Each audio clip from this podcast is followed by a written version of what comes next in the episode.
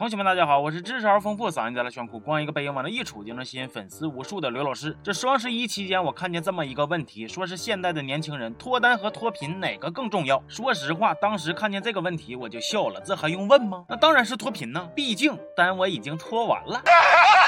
那咱说哈，脱贫这个事儿，我虽然暂时是帮不上什么忙，但是脱单这个事儿，我寻思了一下，或许能够给大家提供一点帮助。于是乎，我就废寝忘食，翻箱倒柜，吭哧瘪肚，查阅了不少处对象的影视剧，最后总结出了一部脱单宝典。注意听啊，该记笔记记笔记，别扬了二正的了。接下来讲的都是精华，都是知识点。脱单宝典第一条，你得先让自己变得更优秀。那具体咋操作呢？同学们可以参考《小美好》里的陈小希。这个陈小希呀，最开始是干啥啥不行，吃啥啥没够，成天就毛楞三光后来他喜欢的男神考上了浙大，而他呢，为了追上男神，在第二年也考上了浙大。你就寻思寻思，你跟男神都一样优秀了，你们俩的差距是不是就小了？你们俩的关系是不是就近了？你们俩在一起的概率是不是就高了？不过在脱单这件事上，虽然个人努力很重要，但是有些时候你光靠自己也不行。所以脱单宝典第二条就是你得拥有过硬的人际关系。就比如说这个《致青春二》里的男主程铮，学习好，颜值高，还有钱，就这个条件，你给他扔相亲角都能被大爷大妈撵出三条街去。但是程铮。在追妹子的路上，还是处处碰壁。这个时候很明显，靠自己已经没有用了，必须得摇人了。所以程铮在妹子反复拒绝多次之后，大喊一声：“那菩萨知不知道我心里有多难过？”对，没错，是菩萨。他居然认识菩萨，菩萨还得知道他有多难过。就这个人脉，还有谁？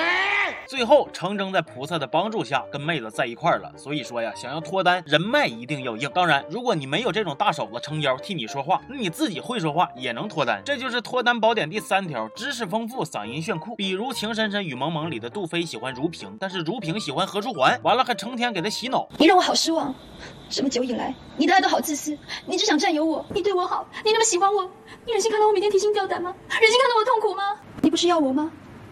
只要你能够让我见到淑华一面，我跟了你，我嫁你。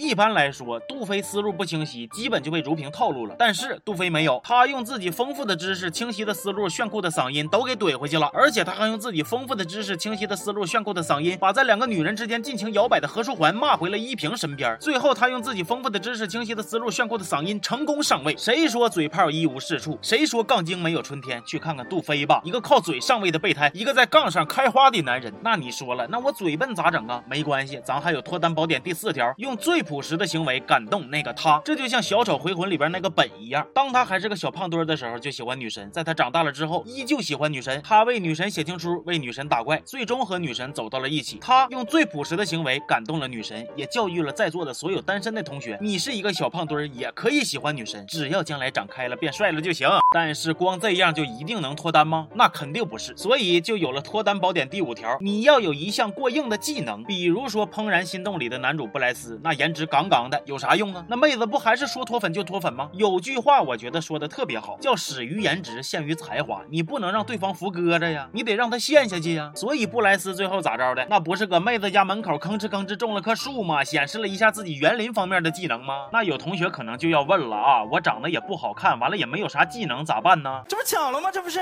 没关系，我还有招。脱单宝典第六条，你要有天马行空的想象力。就比如说无双里边那个李问，幻想自己跟发哥是出生入死的好。兄弟，俩人携手并肩，哼哼哈气，真的啊，就这个技能，你用你也行。像啥肖战呐、李现呐、王一博啊、朱一龙啊、谢广坤呐，你想你就可劲想，都是你的。只要想象力够丰富，甜甜的恋爱就属于你。当然了啊，你要是自己想象力不行，也可以参考脱单宝典第七条，那就是有一个连做梦都惦记你的朋友。比如说《夏洛特烦恼》里边的大春，现实里他暗恋马冬梅，结果被夏洛把人撬走了。但是在夏洛的梦里，他却成功的上位。不过这一条比较玄乎，主要还是看运气。比方说说他要是梦见。迪丽热巴，你是美了。那要是梦见的是西门无恨。